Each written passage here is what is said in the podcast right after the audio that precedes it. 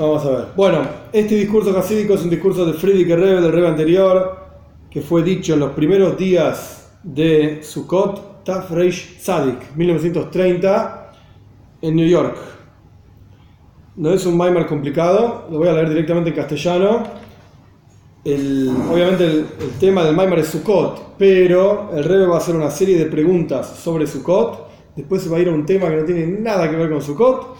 Y al final del Maimar eh, va a volver a Sukkot, muy, muy interesante. El tema central del Maimar es ¿cuántas almas tiene una persona? Estamos acostumbrados a pensar que la, persona tiene dos almas. El Tanya dice que tiene dos almas, Nefesh Elekis, Nefesh el alma divina, el alma animal, pero en realidad no son dos, son tres. Y este es el tema de este Maimar, y lo explica de una forma muy simple, muy, muy, muy fácil, muy linda. Vamos, primero el Pasuk.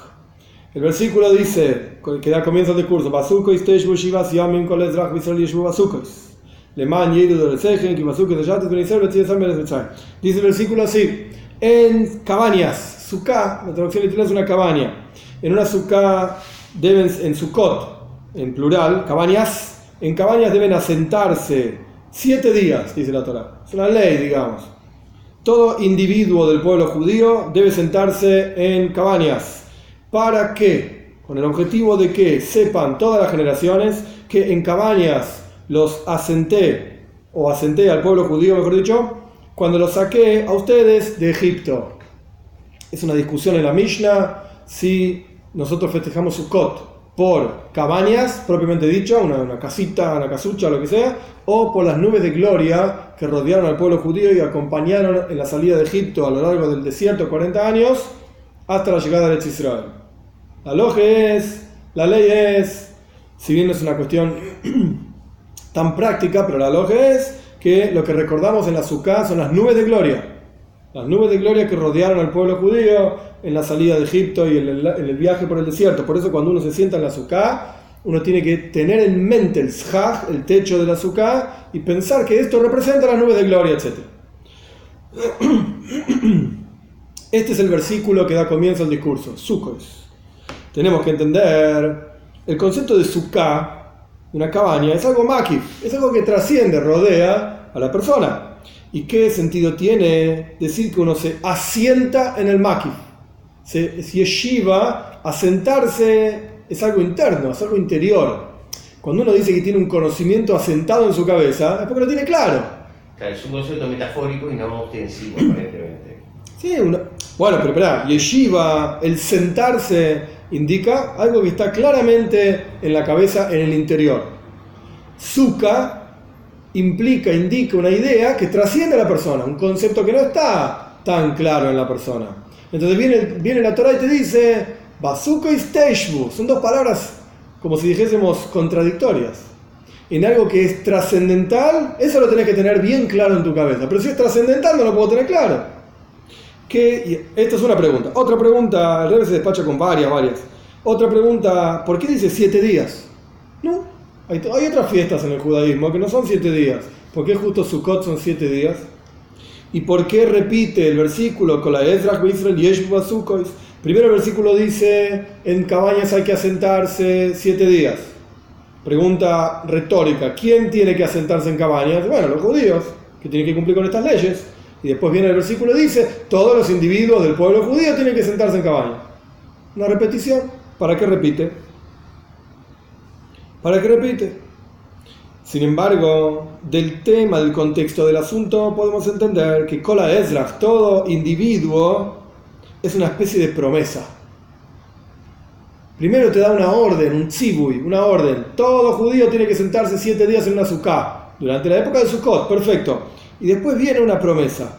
Es decir, cuando ustedes se asienten siete días en una azúcar, entonces todo individuo del pueblo judío va a estar efectivamente asentado en Sukkot, asentado referenciando, haciendo, representando algo interior en la cabeza y Sukkot algo trascendental. Entonces, si vos vas a cumplir con la primera parte del versículo, yo te prometo que todo individuo del pueblo judío va a estar efectivamente asentado en Sukkot.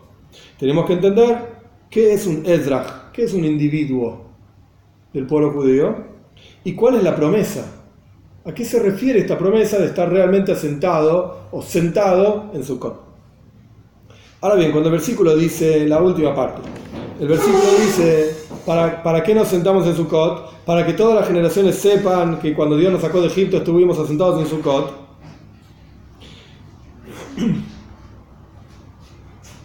Es que esta mitzvah de Sukkot requiere das, requiere comprensión, requiere que uno entienda qué es lo que está haciendo. Esto ya lo hablamos hace un ratito.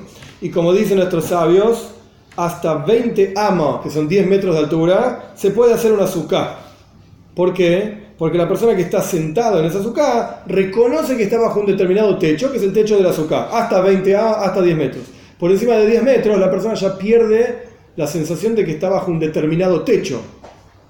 Entonces no tiene sentido. Si todo el concepto de azúcar es que vos sepas seas consciente que Dios te, te, asentó, te protegió con nubes de gloria, el shaj, el techo del azúcar, lo que representa esa nube de gloria.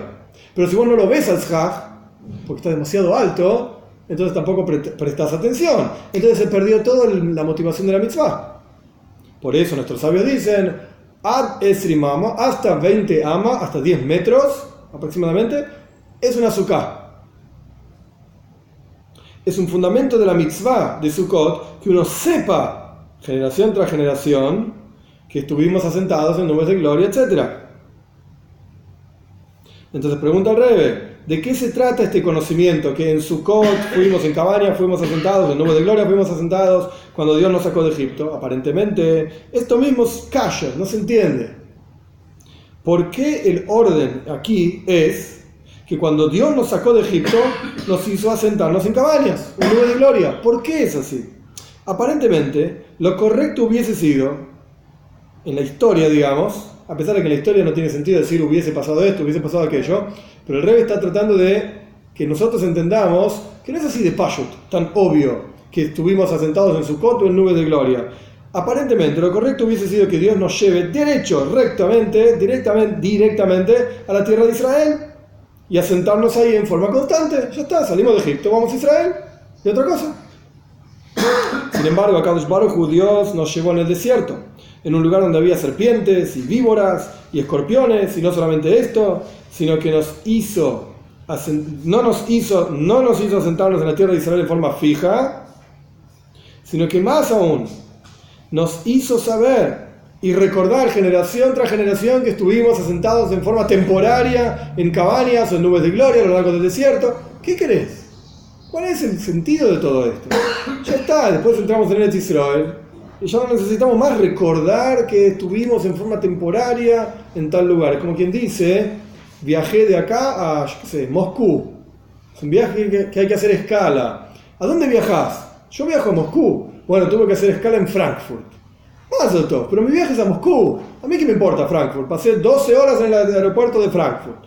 Eso no es el viaje. Fue algo totalmente temporario, circunstancial. Estoy inventando, no sé de aviones yo, pero. Ok, yo tenía que ir a Moscú. No había avión directo. Fui a Frankfurt y de Frankfurt tomé un avión a Moscú. El viaje es a Moscú, no Frankfurt.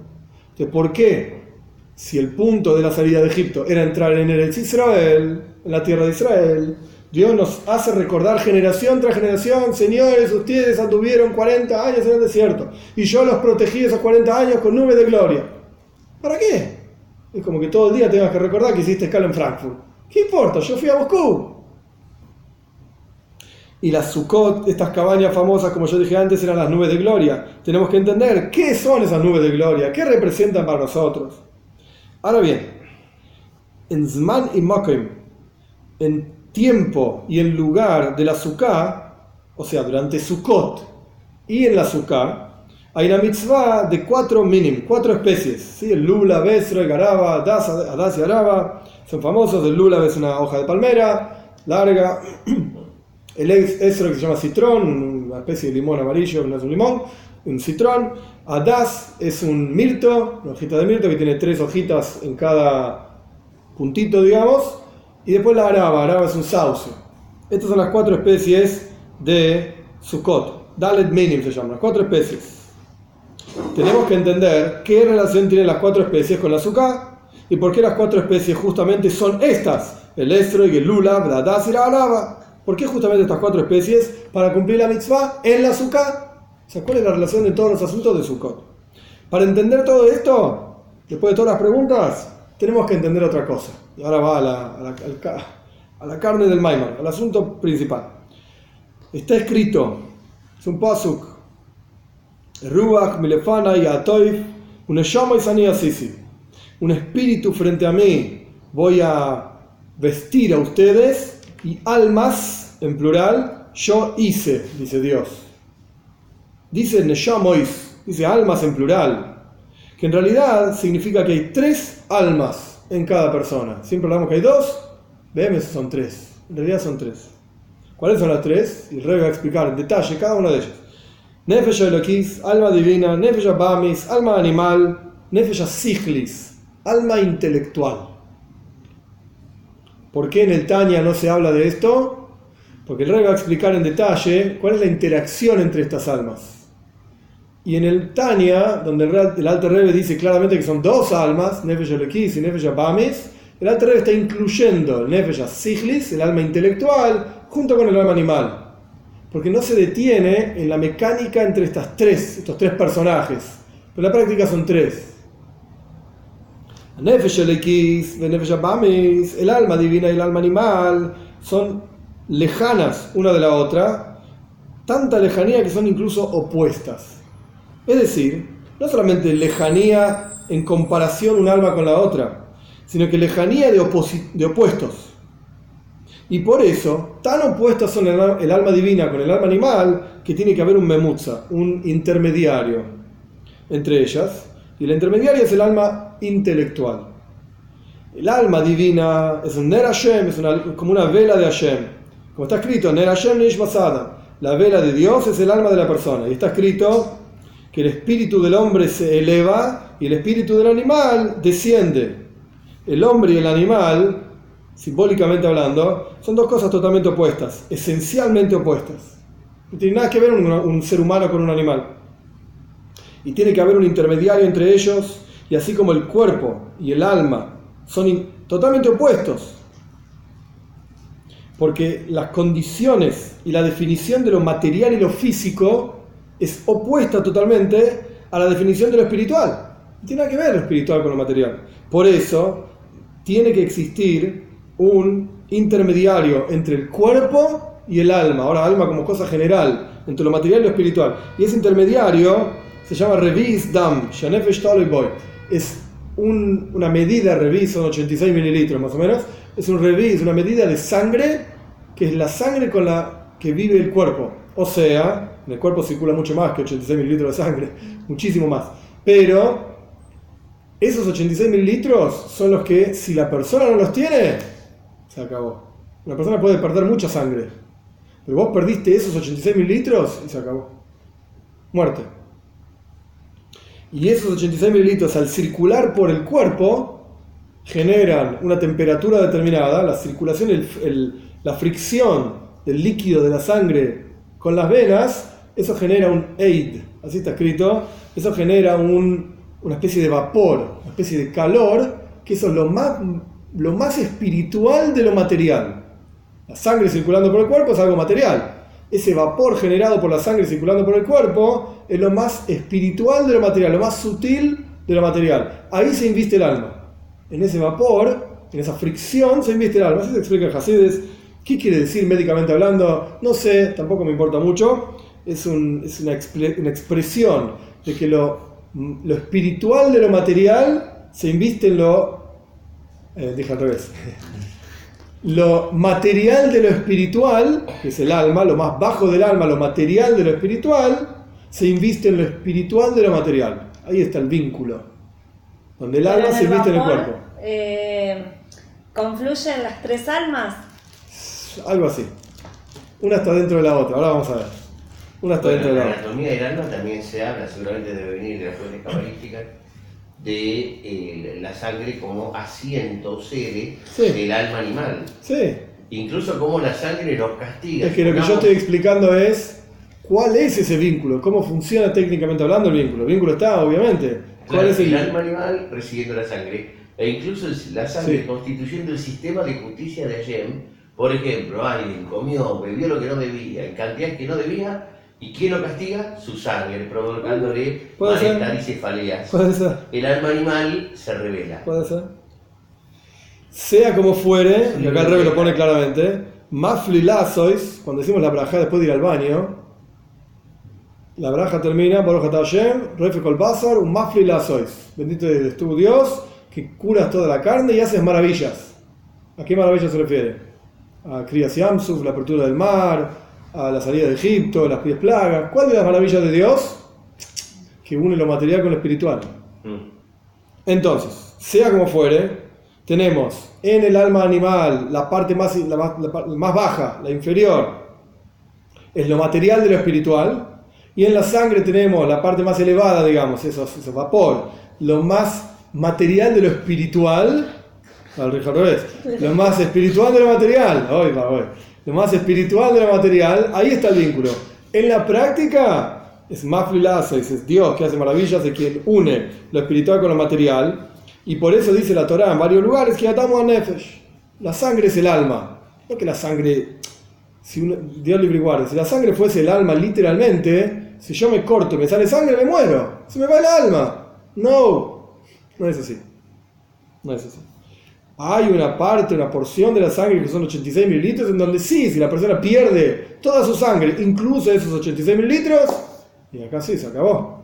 Obviamente. Esto es lo que quiere decir. La sangre es el alma, el alma está investida en la sangre. Que son, como yo dije antes, nada más que acá en, las palabras del discurso, los vapores espirituales que generan este revis dam, estos 86 mililitros de, sangre que circulan por el cuerpo. Esto es un recipiente para lo más material de lo espiritual del alma. Y así también es el, el, alma, el alma divina y el alma animal, su unión.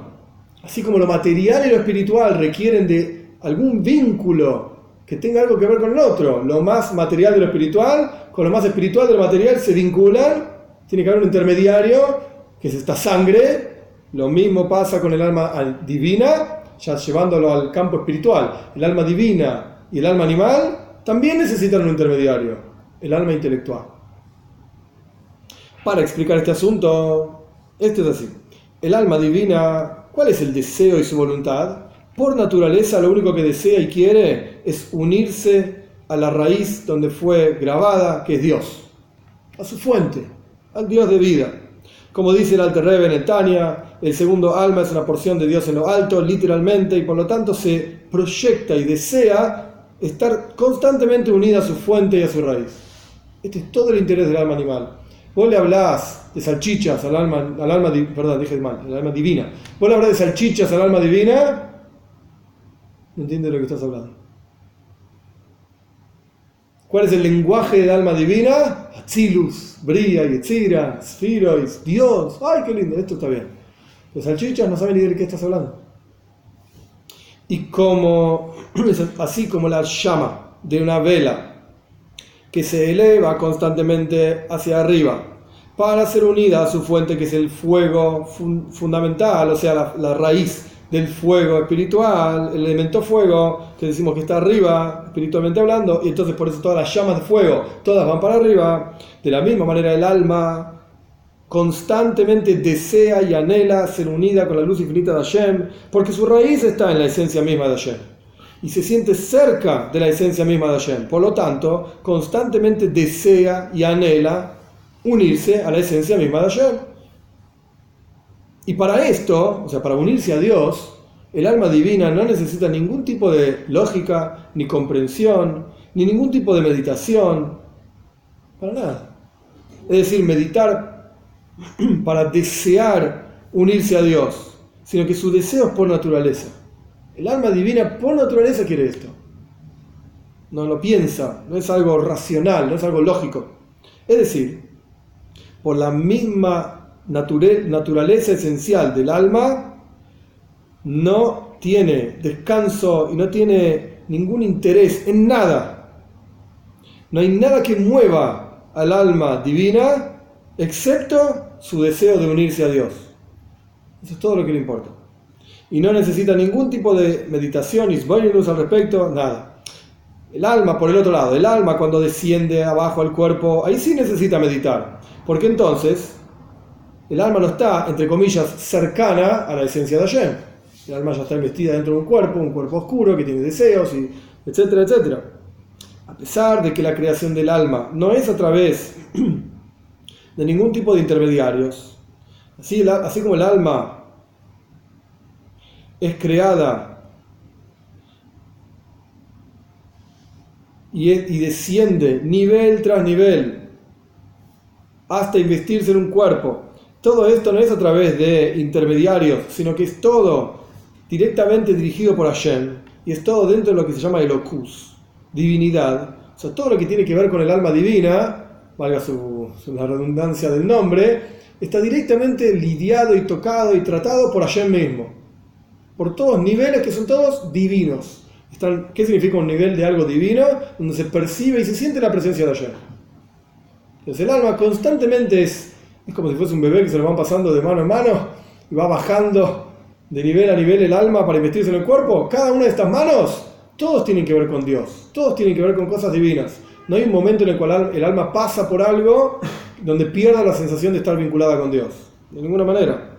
Incluso la Terapia pone en Tania que incluso en el momento que la persona Dios libre está pecando, el alma divina, ahí sabe, amna y está con fe plena en Dios y está vinculado a Dios. Pero ¿qué va a hacer? Estoy dentro de este, de este mensch, de este tipo ordinario que lo único que se le ocurre hacer son pecados. Pero el alma divina está vinculada a Dios igual. Y la prueba de este asunto, de este concepto, de que todo lo que tiene que ver con el descenso del alma, paso a paso, por todos los mundos, en todos los casos, en todos los niveles, está relacionada con Dios. La prueba de esto es que incluso en los niveles más bajos del alma está escrito al comienzo de la toira, Dios insufló en la nariz de Adam Arishon, del primer hombre, y dice el Alter Rebbe, en nombre del Zoyar, quien sopla, sopla de lo más profundo y lo más interior de su propio ser. Quiere decir que el alma surge de lo más profundo e interior de ayer. Y esto es lo que significa, que decimos todos los días en el rezo a la mañana temprano, una de las primeras cosas que decimos, vos soplaste, insuflaste en mi interior una neshama, un alma, que es el alma como se inviste en el mundo de Asia, que ahora no importa qué quiere decir, si Atzilus, Briga, y Asia no es el punto del Maimar. El punto del Maimar en este contexto es que el alma pasa por montones de niveles en los cuales en cada uno de esos niveles continúa vinculada a Dios y percibiendo la presencia de Dios en cada uno de esos niveles. Entonces, incluso este nivel del alma, que es nefachtabik, lo soplaste en mi interior, del cuerpo, que es un alma que está relacionada con el mundo de así, el mundo práctico y concreto, que nosotros vivimos, un mundo material, sin embargo, incluso este nivel del alma puede elevarse e incluirse en la esencia misma de Hashem.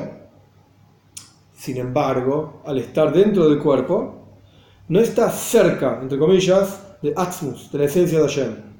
Entonces, para despertar el deseo por Hashem, necesita meditar. acá tenemos, eh, el Rebe, no terminamos, pero el Rebe puso, digamos, dos niveles generales de la Neshome. El alma, como el alma está arriba, no necesita meditar en Hashem. Siente cercanía a Hashem, y automáticamente siente deseo de estar con Hashem. Cuando el alma desciende al cuerpo, se inviste en el cuerpo, pierde esa sensación de cercanía de Hashem. Entonces necesita una ayudita, por así decir, para despertar el deseo de estar cerca de Hashem. ¿Cuál es la ayudita? Isboinenus, meditar. Pero la llama por sí misma no la llama como descendió, sino la llama como la llama es su propia esencia, sin ser oscurecida, digamos, por el cuerpo y por todas las dificultades de la vida, no necesita Isboinenus, no necesita meditar, porque por naturaleza su deseo y su voluntad es incluirse en la esencia misma de Hashem. Y esto es lo que se llama Nefesh el alma divina. ¿Estamos? el alma como está en el cuerpo pierde la cercanía, necesita una ayudita para recordar su propia esencia. Pero la esencia del alma, ¿cuál es? Unión con Dios. ¿Estamos? El alma animal es justo lo opuesto. Su naturaleza se proyecta atrás lo ordinario, jumbrius, material, ordinario. Y esta es la esencia del alma animal. Esto es todo lo que quiere. Así como el alma divina no tiene ninguna comprensión de lo que significa algo material, no sabe lo que es una salchicha. De la misma manera, el alma animal no tiene ninguna comprensión de nada divino. No entiende quién es Dios. ¿Qué Dios? ¿Dónde está la salchicha? ¿Dónde está Dios? No lo veo. A ver, ¿dónde está? Trae la próxima salchicha. Quiero seguir comiendo. a pesar de que no es malo por sí mismo, esencialmente hablando, sino que lo único que el alma animal es, es lo que se llama Hasidis, Koyahami sabe, es una capacidad de desear. El concepto del alma animal es como un animalito que quiere cosas. Quiero, quiero, quiero. Quiero más, y más, y más. No importa si hace bien o no hace bien, es rico. Vamos más. Vale más. No importa si es kosher o no es kosher. Está bueno, vamos más. No tiene límites. Es la capacidad de la persona de desear. Y el deseo del alma animal es stark, es extremadamente fuerte. Como la voluntad de un animal, que es esencialmente emoción, el animal, ya hablamos varias veces, Kelev es culo y ley, el perro, es totalmente emoción, es todo corazón. El hombre también tiene una voluntad fuerte, pero es esa voluntad debilitada por el intelecto y el placer. Si uno no quiere algo, no quiere que algo le cause placer, pues tiene la capacidad de hacer que esa cosa que es esencialmente placentera no le cause placer. O lo mismo la voluntad. El hombre puede entender, yo quiero algo que no me hace bien, lo quiero, pero el intelecto te, te dice, che, esto no hace bien, no es bueno para vos. Entonces, a pesar de que lo querés, deja. No es para vos. Y cualquier ser humano lo puede entender y puede manejar este tipo de, de cuestiones. Lo que no es el caso con la voluntad del alma animal. El animal principalmente es emociones, deseo, fuerte. Y así es el alma animal también. Por eso se llama Nefesh Apamis, alma animal. El nombre mismo te está indicando que funciona como un poder muy grande de deseo, pero esencialmente no es mala, no es negativa, simplemente deseo, deseo de cualquier cosa deseable. Y sin embargo, siendo que el alma animal surge de clipas noiga, ahora explico qué es esto, y no solamente esto, sino que los niveles más inferiores, más bajos de noiga, entonces se proyecta sobre todo hacia todo lo que es material y físico, ordinario, etc. ¿Qué significa noiga? Noiga significa brillar.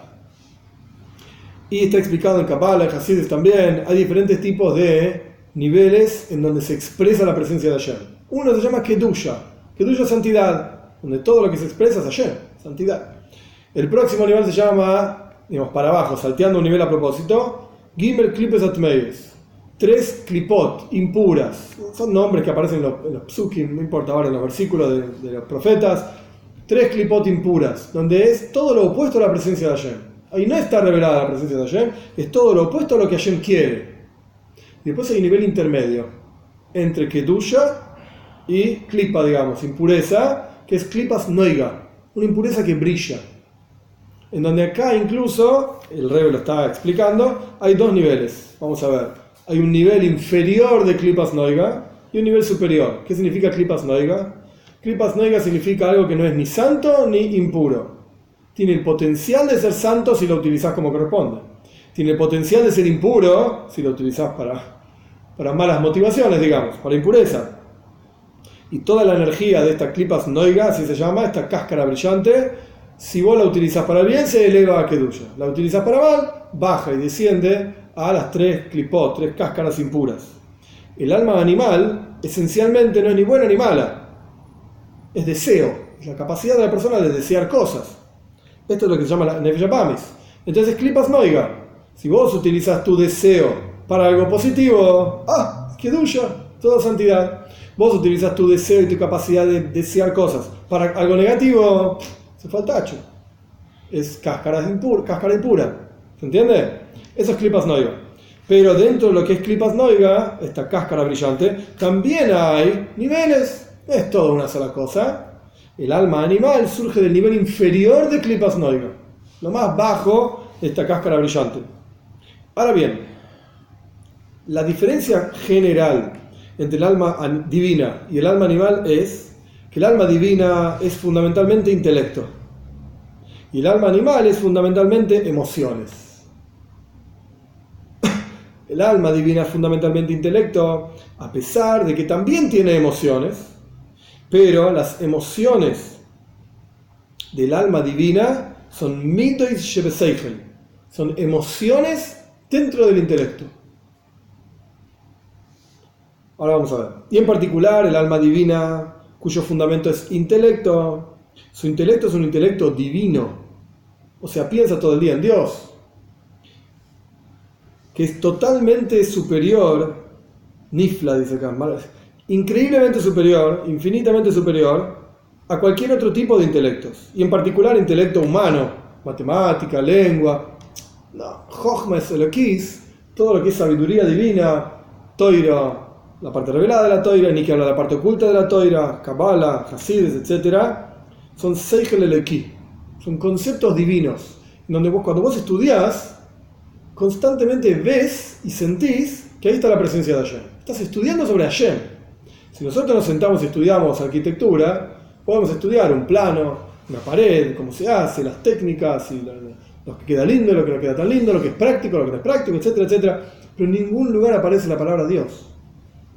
Estamos haciendo una pared, ¿qué Dios ni Dios? Poner ladrillo, poner cemento, poner la cobertura y pintarla. ¿Qué tiene que ver Dios con todo esto? Ok, podés creer en Dios, podés no creer en Dios, pero tiene nada que ver con Dios. Estamos hablando de hacer una pared, hacer un plano. Cuando vos estudias Toiro, estás hablando de Dios constantemente.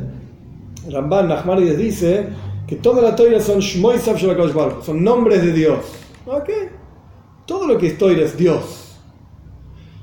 Eso es la parte revelada. Ni que hablar en la parte oculta, lo que estamos hablando ahora. Todo el punto es cómo te vinculas con Dios. Ah, tenés un alma divina, tenés un alma animal, hay una, lucha, como dice Tania, hay un intermediario, fecha siglis, un alma intelectual que todavía no llegamos. Pero estamos estudiando sobre Hashem. ¿Cómo vincularnos con Hashem? ¿Qué es lo que Hashem quiere de mí? Que tu alma animal, que tu alma divina utilice el alma animal para hacer una mitzvah, como vamos a ver más adelante, etc. Entonces, el alma divina principalmente es Seigel. ¿Qué significa Seigel? Intelecto. Pero también tiene emociones. ¿Qué significa emociones del alma divina? Emociones en lo intelectual. Uno puede tener una svara, una lógica, una explicación de por qué un determinado comportamiento es adecuado. Una vez que en el intelecto hay una discusión de si ese, ese comportamiento está bien o no está bien, debería hacerlo ahora no debería hacerlo ahora, y uno empieza a plantear lógicas, pura, pura lógica. Si el comportamiento ese tiene que ser llevado a cabo o no, es correcto o no, en qué momento, cuánto de esto y cómo, etcétera, etcétera. Todo en la cabeza.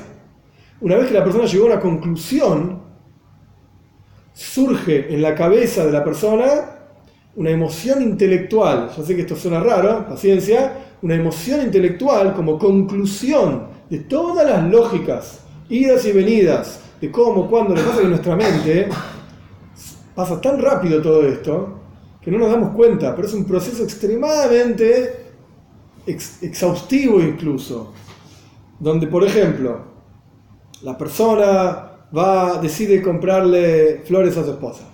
¿Es correcto o no? No sé, puede ser que le guste, puede ser que no le gusten. Y puede ser que se pudran enseguida. Las flores tengo que gastar un montón de plata para comprar esta porquería que se pudre enseguida. Pero a ella le gusta. Son todas lógicas. ¿Sí? Ok, voy a invertir, invertir este dinero para que ella esté contenta. Le va a gustar, no le va a gustar, pero a estas flores no le gusta el color. Y quizás no le gusta de esta forma. Y el olor, esta no tiene olor, esta sí montones de lógicas, pero me va a llenar la casa de olor, yo soy alérgico al olor de la flor, cualquier cosa, ¿sí? montones de lógicas para una peulá, para una actividad, que era comprarle flores nada más. Entonces el tipo, una vez que decidió comprar esas flores, esa, esa decisión intelectual se vuelve en la conclusión de todas las lógicas que aplicó para, hacer, para dar fuerza y energía a la actividad. una vez que lo decidiste, andá y hacelo anda y hacelo. Y esa fuerza con la que la persona lo haga es el, es el resultado, la conclusión de todas las lógicas que la persona pensó, a ver si realmente va a comprar las flores, no va a comprar las flores, qué efecto va a tener esto, etcétera, etcétera. ¿Cuánto va a invertir? 500 mil pesos, no, pará, tanto no voy a invertir. Esto, ¿Cuánto vale la pena? ¿Cuánto no vale la pena? etcétera, etcétera. Esto es lo que se llama Seichel Shevemides. Las emociones, pero dentro de lo intelectual. E incluso hay casos en los cuales uno intelectualmente hablando, tiende a ser más permisivo o tiende al revés, a ser más estricto. Hay gente que el cerebro le funciona de esa manera. directamente la construcción intelectual de esa manera. Siempre dice que no. Después deja de pensarlo, quizás después cambiamos así. Pero en, principio no. Son formas de funcionar en la cabeza. Estos Beisiles, Beishamay, Beisiles eran permisivos, Beishamay eran estrictos. Así funcionaba el cerebro de ellos. Bueno, esto se puede notar más en las políticas de los países. También. Hay países donde tienden, por ejemplo, a subsidiar al que esté en una situación de paro, pues que consuma. Otros que dicen, no, ¿cómo va a consumir un tipo que no trabajó, que no consuma? bueno, ok. Esto se llama Mides emociones en lo intelectual. Emociones en lo intelectual. El alma divina, el Ícar, el, centro del alma divina, el centro de, de gravedad, el centro de rotación del alma divina, intelecto. Eso se expresa en emociones, sí, está bien, también tiene emociones, pero no me hinches. Intelecto, lógicas. ¿Y qué clase de lógicas? Dios. Es lo único que me interesa. Dios. Y el intelecto divino, igual es increíblemente superior a todo lo que sea humano. Automáticamente, las cualidades emocionales del alma divina son, son emociones en lo intelecto. Y son totalmente superiores, increíblemente infinitas, frente a cualquier otro tipo de emociones del alma divina. O sea, todo lo que esté relacionado con el alma divina tiene que ver con Dios y que es algo infinitamente superior a cualquier cosa humana. Porque en el intelecto en general, el verdadero concepto de lo intelectual es Ishtoimemus Ishtememos es como una persona que queda totalmente sorprendida por un asunto. El Rebbe explica así. Como por ejemplo, después de que la persona pensó y trabajó en su cabeza un concepto extremadamente profundo,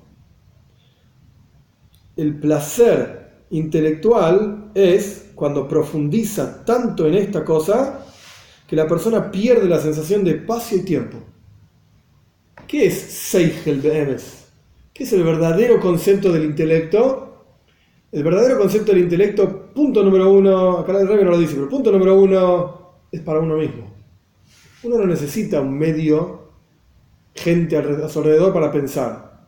Para hablar, sí. ¿Qué vas a dar una clase? ¿Vos solo? Qué Necesitas gente a quien darle una clase. ¿Qué vas a expresar bondad solo? También se me. Necesitas a alguien con quien ser bueno.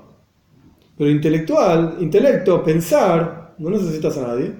Puedes estar solo y vos solo pensás para vos mismo. Y a tal punto llega, dos, a tal punto llega el verdadero concepto del intelecto que la persona pierde la sensación de dónde está y de cuánto tiempo estuvo pensando. No importa. Y no importa si hay gente alrededor o no, no importa si lo están mirando o no. Es como que el tipo está perdido en sus pensamientos. Perdió totalmente la sensación de dónde estaba y qué hacía. Hace tiempo escuché un maíz muy, muy corto, muy, muy simple, un mashpia, un gran, gran mentor jasídico, hace muchos años, ahora está muy viejito. La esposa le dio la basura, tenía que ir a la sinagoga para hacer maili, para hacer la plegaria de la, de la noche. La esposa le dio la basura para ponerla afuera en la calle. Y el tipo apareció con la basura en, la sinagoga, la bolsa de basura en la sinagoga. ¿Para qué trajiste la bolsa de basura? Uy, estaba tan perdido en los pensamientos y se dio cuenta que estaba llevando la bolsa de basura. El tipo estaba pensando, pensando. Y se llevó la bolsa de basura a la sinagoga. Este es el concepto de, verdadero concepto del intelecto. Perdés la sensación de espacio y tiempo. El rey acá lo pone en Yiddish, er weiß nicht, no sabe ni dónde está, un wie viel Mal er in der no sabe ni cuánto tiempo estuvo pensando. Este es el Amitis Inyan el verdadero asunto de lo intelectual. Y sin embargo, las emociones que nacen de, de este intelecto tienen un comienzo, un medio y un final, una mitad y un final. Porque este es el concepto de Midois. Este es el verdadero concepto de una emoción, una cualidad emocional. Tienen un comienzo. ¿Cuál es el comienzo de la cualidad emocional? El deseo y el anhelo. Quiero tal cosa me siento excitado por tal cosa. ¿El medio cuál es? El, desarrollo, digamos, eh, como si fuese una historia. El desarrollo de la, de la, emoción cuál es? Cuando se revela esa emoción, y las ganas y el entusiasmo que la persona pone en la práctica en llevar a cabo esa emoción. Como la persona vive esa emoción, dice el rey. ¿Y el final cuál es?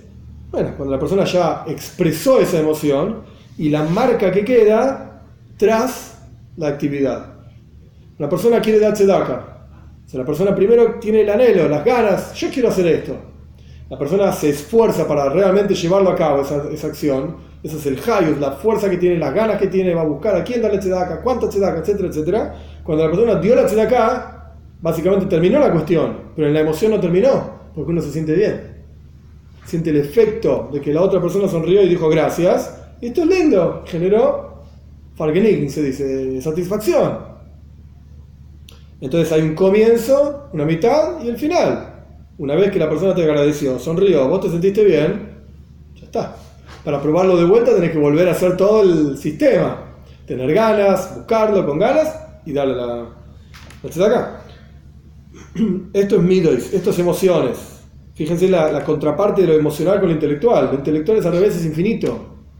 Perdés la sensación de tiempo y espacio. No hay un comienzo, una mitad, un fin se perdió el tiempo. Sin embargo, las verdaderas emociones, mitos amitim, verdaderas emociones del intelecto divino, es que la persona se encuentra en esas emociones sin comienzo y sin, sin medio.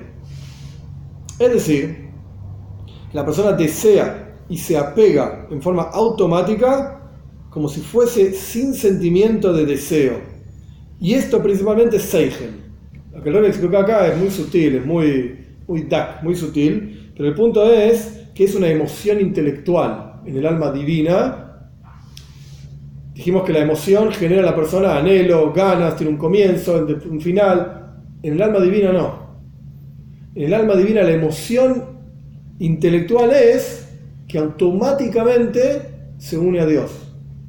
Es una reacción, por ejemplo, escuchar, suponete, ¿no? Un ejemplo, eh, escuchaste el shofar y, y llorás, ponele, te emocionaste, esa sería directamente. No, lo, no estás pensando, yo voy a ir y voy a escucharlo y me voy a poner a llorar. No, y sale. Algo así, algo así. No sé, como que en ese momento siento como que es el alma, ahí está, esa... Algo así, es algo así. El rey acá las palabras que pones, es mi maila. Es algo automático. Que ein mi blihergesh es como si la persona ni siquiera sintiese que realmente desea algo. Nada, es automático. Va. Este es el alma divina con Dios. El alma animal es fundamentalmente emociones. A pesar de que también tiene un intelecto. Sin embargo, es un intelecto emocional. Justo al revés de lo que dijimos antes. Es un intelecto emocional. Es un intelecto que lo único que sirve es para darle fuerza a la emoción de que la persona no se olvide de que realmente desea eso. Y engrandece a la emoción, como la leche que engrandece al bebé, es lo mismo. El, intelecto termina engrandeciendo la emoción, pero solamente sirve la emoción. Lo único que importa ahí, el centro, el núcleo, es la emoción. Y si es así, son realmente lejanos el, el, alma divina y el alma animal, y por lo tanto tiene que haber forzosamente un intermediario entre ellos, que es el alma intelectual, Nefesh Siglis. Este alma intelectual también tiene intelecto y emociones, las dos cosas. Sin embargo, su intelecto no es como el intelecto divino del alma divina, y sus emociones tampoco son como las emociones del alma animal, y e, es por eso que puede ser un intermediario entre el alma divina y el alma animal. Y el asunto de este alma siglis, este alma intelectual, es la capacidad de la persona de pensar Conceptos humanos. Seigelenushi. Matemática, lengua. ¿Con qué alma pensás esto? Alma intelectual. Pensamientos, ideas. Totalmente neutras. Nada bueno ni nada malo. Ideas. La persona también es capaz de pensar con este, como si dijésemos tres cerebros diferentes, con este cerebro, digamos, en la grandeza de Dios y sentirse emocionado en su intelecto y después en su corazón también es capaz de pensar, si sos capaz de pensar en un plano arquitectónico, también sos capaz de pensar en una toira y cómo la toira funciona, las emociones, etcétera, etcétera. Y las diferentes sefiros lo que sea, mundos espirituales, Dios. ¿Cómo funciona entonces que el alma intelectual piensa en Dios y se siente afectado? a través de la investidura del intelecto y las emociones del alma divina que se invisten en el alma intelectual, es alma intelectual empieza a entender cosas de Dios. ¿Estamos? Y a pesar de que el alma intelectual, Nefesh Siglis, también surge de este nivel que se llama Noiga, que dijimos antes que surgía el alma animal, pero es de los niveles más elevados de Noiga. Y es por eso, de esta, de esta clipa, de esta cáscara brillante, y es por eso que también es intelectual. El nivel más elevado es intelectual. Y el alma animal, que es, esencialmente emociones, como dijimos antes, y no emociones malas. Emociones malas se llama Yetzirah Ra. El Yetzirah Ra, inclinación al mal, quiere que hagas el mal. Esto es otro maíz, nada que ver. Acá estamos hablando de emociones. En la práctica, dice el, dice el Rebe, hay cuatro niveles. Nefesh Elokis, alma divina, Yetzer Toif, inclinación al bien, Nefesh Abamis, alma animal, y Yetzer Ra, inclinación al mal. Son cuatro cosas diferentes, que están súper interconectadas, son cuatro cosas diferentes. Y el alma animal no es mala, pero es esencialmente emocional, es eh, eh, reaccional, no sé cómo se diría, reacciona, reactiva. reactiva y el alma intelectual, dado que es de los niveles más elevados de Noiga, también es intelectual, valga, la redundancia con su nombre, y a pesar de que es intelectual,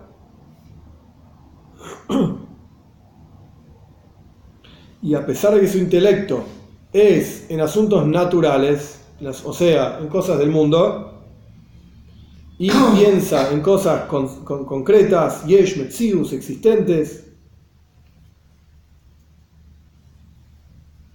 Porque el alma divina piensa en cosas abstractas, divinas, en la, creación de algo de la nada.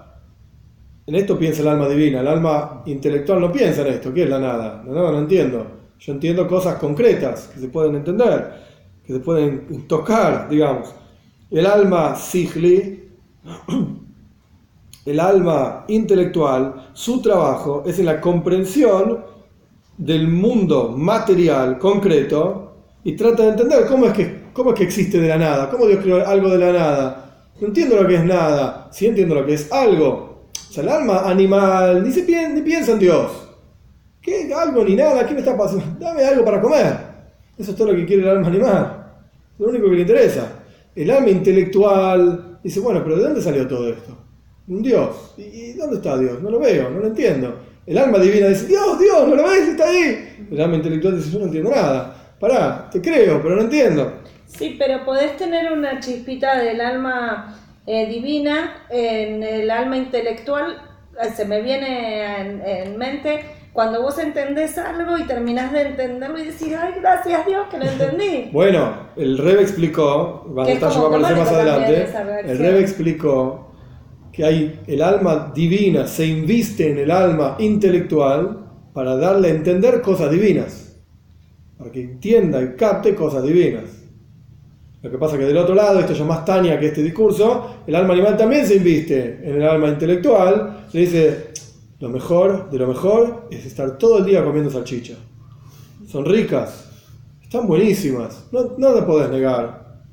Y el alma intelectual dice, pero ¿seguro? ¿Será sano? No importa, sano, no sano, es bueno para vos, dale para adelante.